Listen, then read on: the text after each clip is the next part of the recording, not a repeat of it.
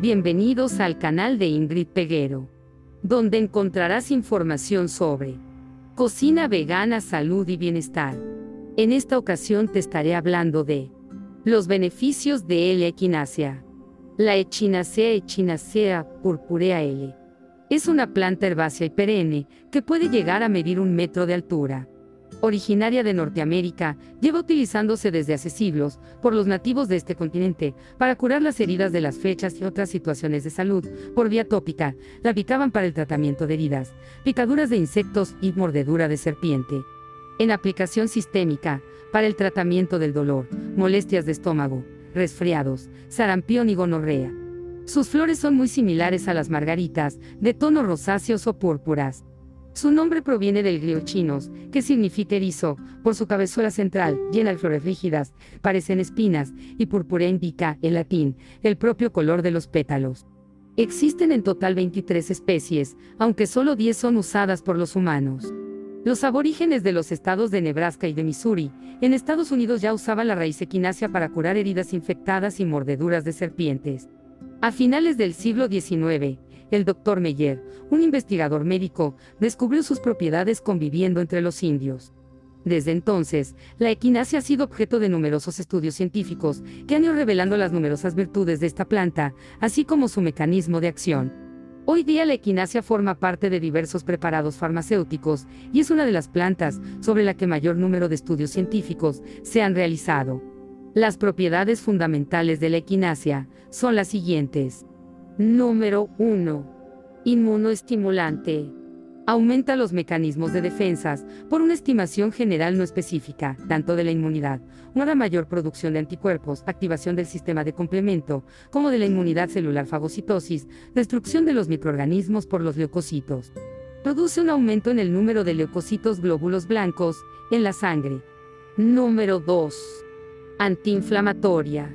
Impide la progresión de las infecciones por inhibición de las enzimas hialuronidasa, producida por muchas especies de bacterias, favorece la formación de tejido de granulación, responsable de la curación de las heridas, estimula la producción de los fibroblastos, células fundamentales de tejidos conjuntivos responsables de la regeneración de los tejidos y de la formación de las cicatrices. Número 3. Antitóxica. Estimula los procesos de desintoxicación en el hígado y en los riñones, mediante los cuales neutraliza y elimina las sustancias tóxicas o extrañas que circulan por la sangre. Número 4. Antibiótica y antivírica. Acción que ha sido demostrada experimentalmente in vitro. Sin embargo, in vivo es más importante su acción de estímulo de las defensas. Número 5. Anticancerosa. Por ser capaz de destruir las células malignas, es muy recomendable en caso de cualquier tipo de cáncer.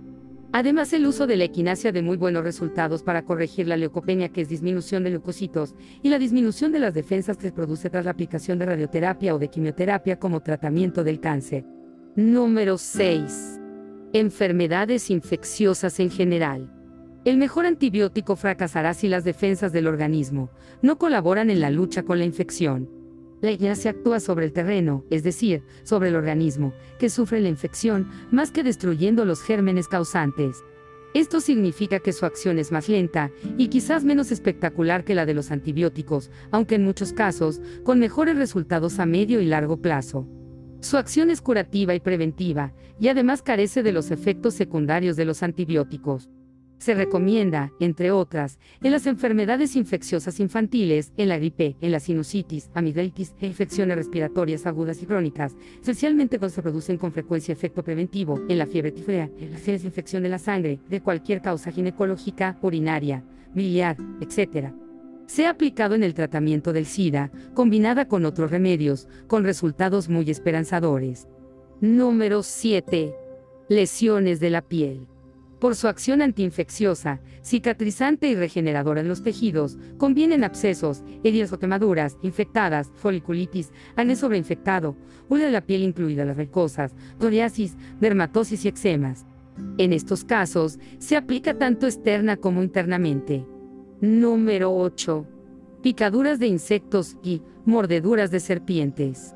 Por su acción desintoxicante, neutraliza parcialmente el veneno y evita su extensión.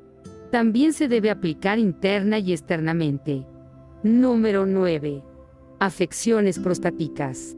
Posee un efecto descongestivo sobre la glándula prostática y, sobre todo, evita las frecuentes infecciones urinarias que se producen por el vaciamiento incompleto de la vejiga urinaria.